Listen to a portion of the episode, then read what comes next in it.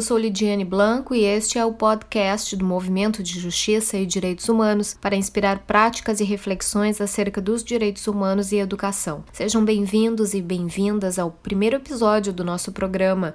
Hoje vamos conversar com Jair Krischke, presidente do Movimento de Justiça e Direitos Humanos, Clarinha Glock, jornalista e educadora, Juliana Magnus, que é agente de desenvolvimento comunitário do projeto Banco Comunitário Justa Troca, e o Luiz Felipe Marques, que é músico músico, compositor e estudante do Centro Municipal de Educação dos Trabalhadores Paulo Freire.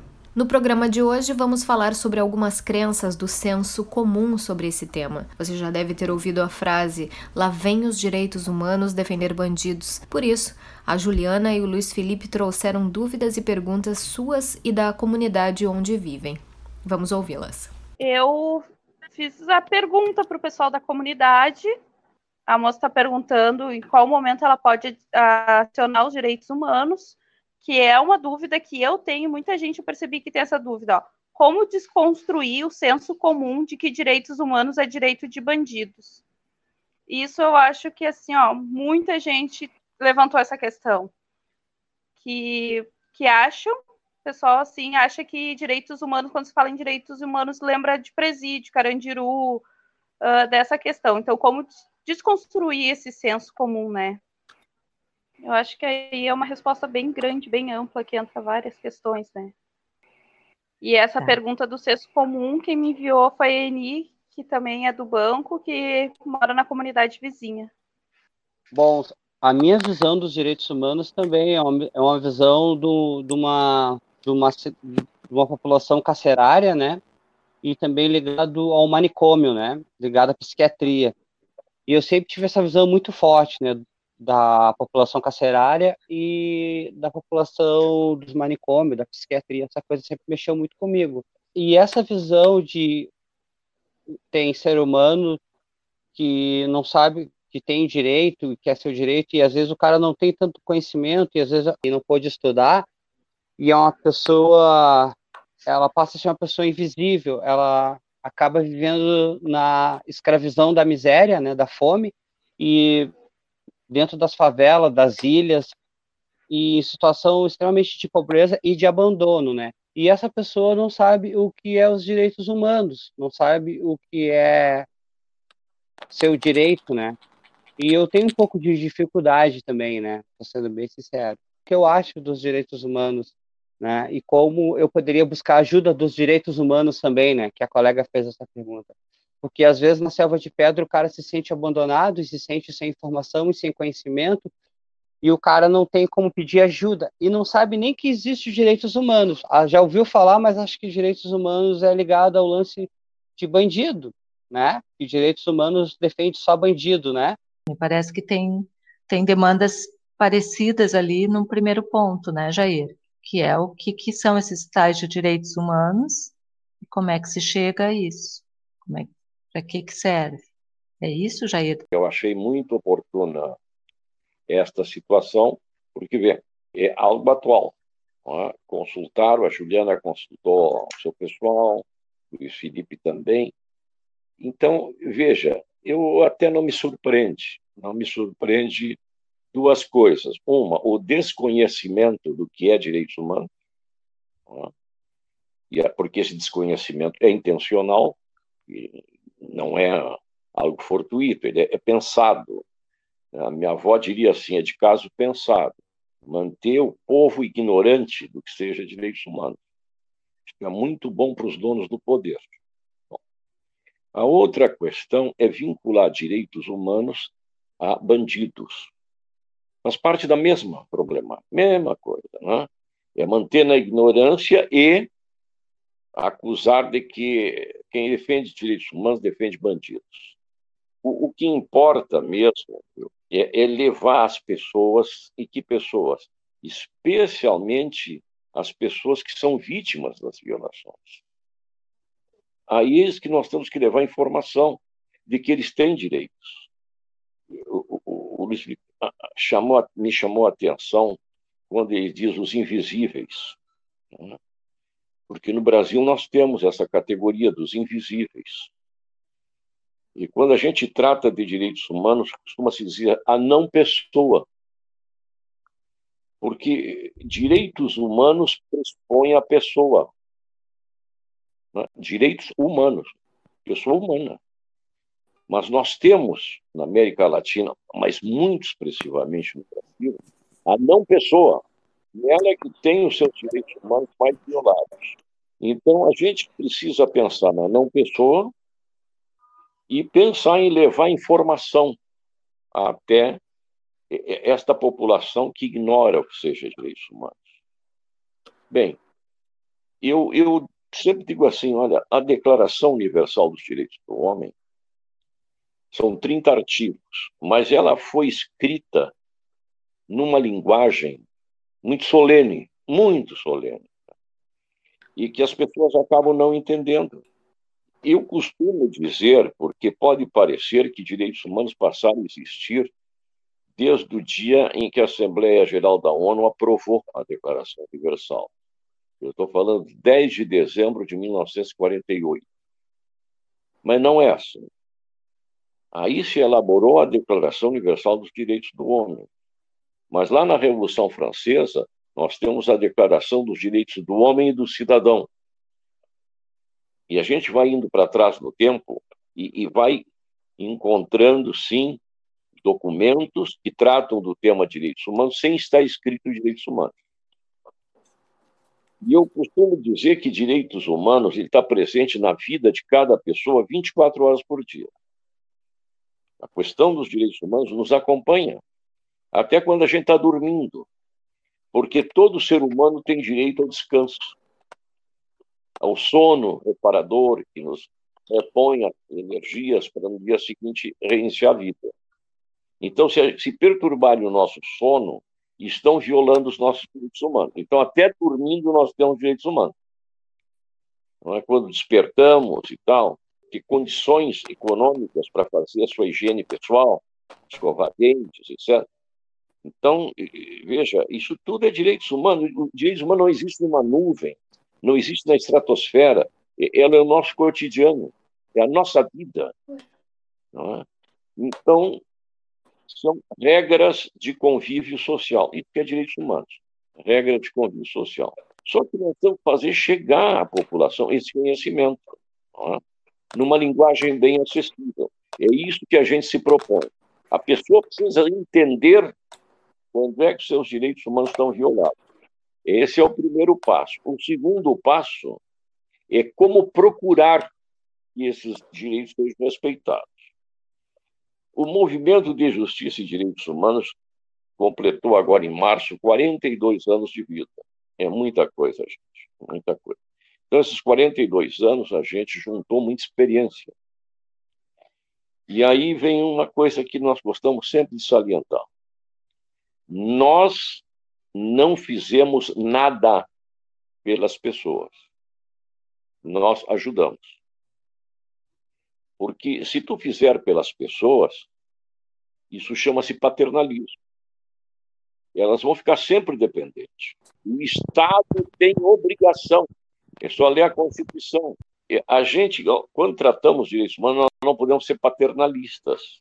As pessoas têm que saber o que são, quais são os seus direitos e saber em que porta bater. a nossa proposta é que as pessoas tenham consciência dos seus direitos e que saibam como defender esses direitos. É, esta é a nossa proposta. Não é levar as pessoas pela mão. Não, não é um exercício de paternalismo, de deixá-las sempre dependentes, mas que elas saibam, é, por si, mover-se. No dia que nós vencermos essa barreira, vocês não imaginam, vamos dar um salto em qualidade de vida. Vamos dar um salto. E isto, Juliana, que falam da questão carcerária e tal, digo assim, no Brasil, Juliana, nós temos duas leis que são iguais. Elas são iguais na sua vigência. As duas têm o mesmo poder.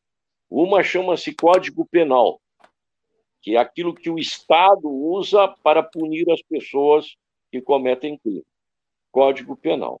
Mas tem uma lei que tem o mesmo valor, é? que, que, que, trata da, é a Lei de Execuções Penais, LEP, Lei de Execuções. Como o condenado vai cumprir a pena. Aí você vai ver que o Estado aplica o Código Penal de forma bem pesada. Sabe? De forma bem pesada ele aplica. Mas o Estado que tem que cumprir a lei de execuções penais não cumpre. A lei de execuções penais diz que cada preso tem direito a uma cela de no mínimo 4 metros quadrados. Nós temos cela aqui no presídio central, não é? Onde as pessoas não têm lugar para deitar, tem que se revezar, amontoado de gente. E quem é que não está cumprindo a lei? É o Estado. O presídio central foi construído há muitos anos, mas reformas feitas hoje ele deveria receber ao redor de 1.750 presos. Tem 5 mil. Então, o Estado não cumpre a sua parte. No, no Brasil, nós temos depósitos de presos, depósitos de pessoas. Não, não trata absolutamente nunca de recuperar a pessoa, porque a pena tem esse sentido. A pena não é um castigo, a pena é uma forma, uma oportunidade de ressocializar. Mas agora, quando deposita um preso nas condições que nós estamos fazendo, a pessoa sai de lá pior, muito pior do que o dia que entrou. Então, seguidamente, nós somos chamados a atuar para as condições carcerárias, que são bárbaras. E como somos chamados para defender que o preso tenha a sua dignidade como ser humano isso nós vamos fazer sempre. Porque, se tu olhar a sentença, a sentença que a justiça condena qualquer pessoa que viola a lei, a sentença diz que, que é um tempo de reclusão.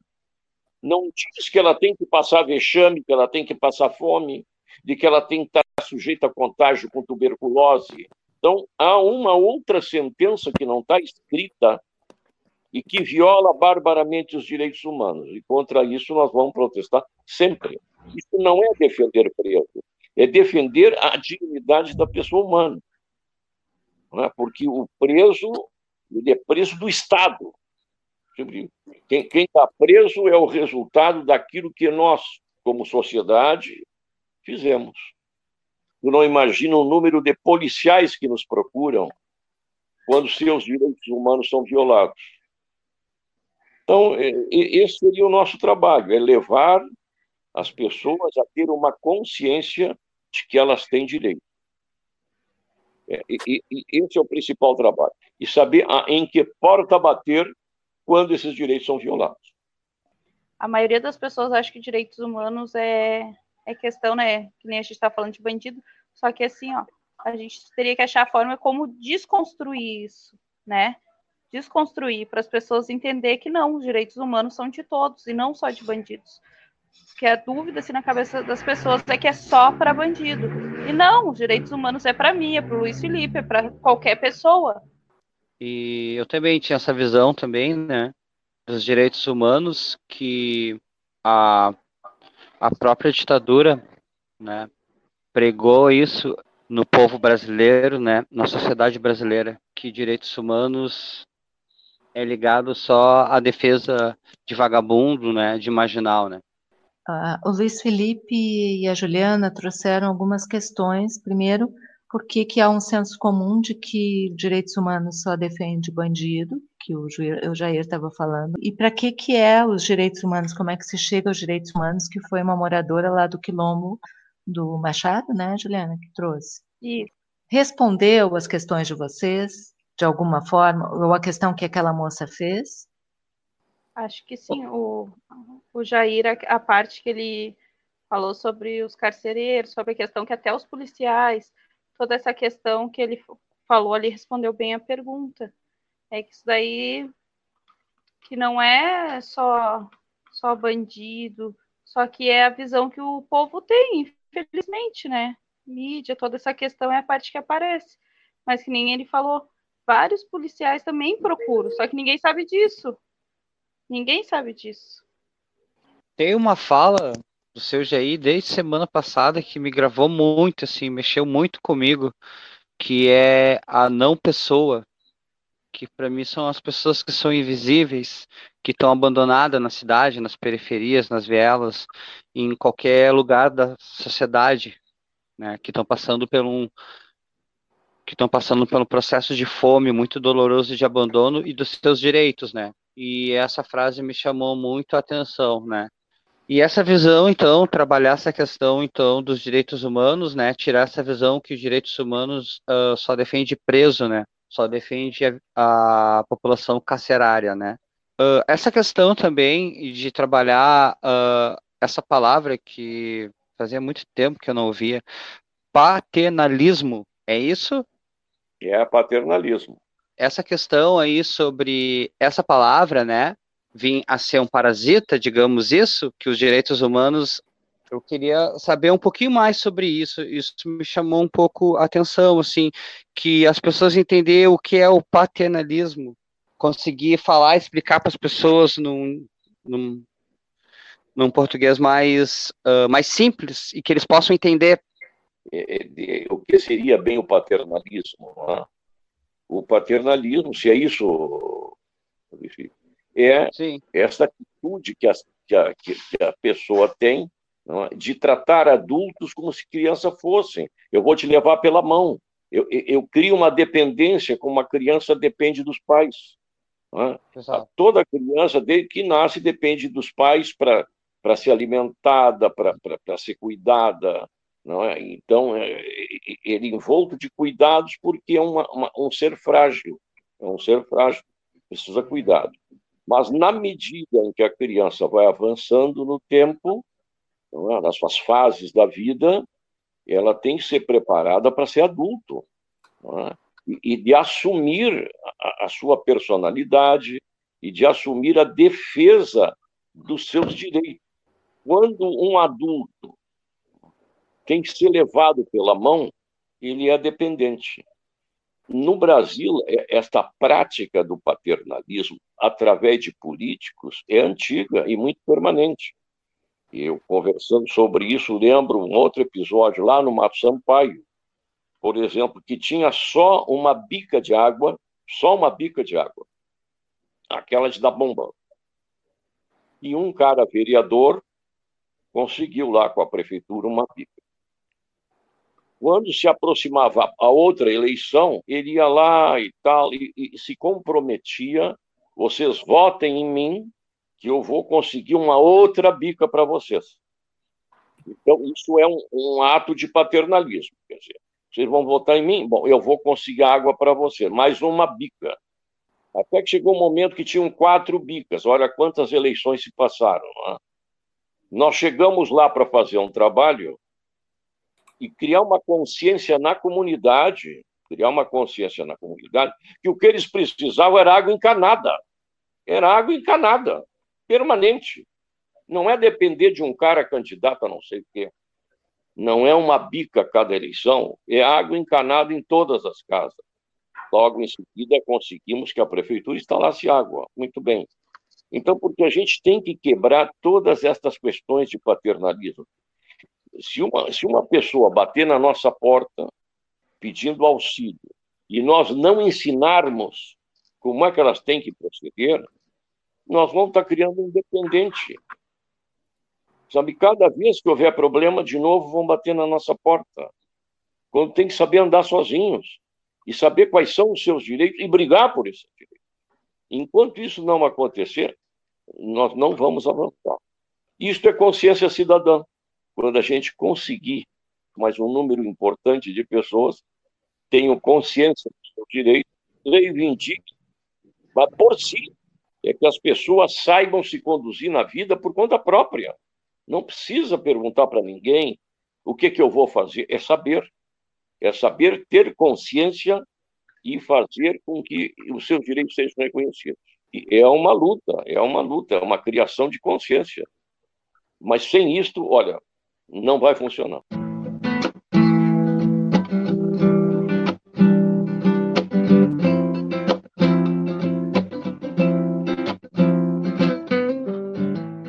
Esse foi o primeiro episódio do podcast do Movimento de Justiça e Direitos Humanos. Produção e apresentação: Ligiane Blanco, Clarinha Glock, Juliana Magnus, Dani Rudnick, Luiz Felipe Marques e Jair Krischke. A trilha sonora é do Luiz Felipe Marques. Você também tem alguma dúvida sobre direitos humanos? Envie para gente a sua pergunta. Para acompanhar os próximos episódios, fique atento às nossas redes sociais. A nossa página no Facebook é Movimento de Justiça e Direitos Humanos.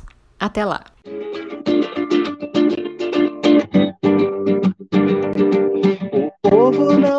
Só comida, quer justiça e direitos humanos. O povo tem que lutar pelos seus direitos. Fala direitos humanos. Fala direitos humanos. Fala direitos humanos. Habla derechos humanos. Fala direitos humanos. Ouvre tout le monde.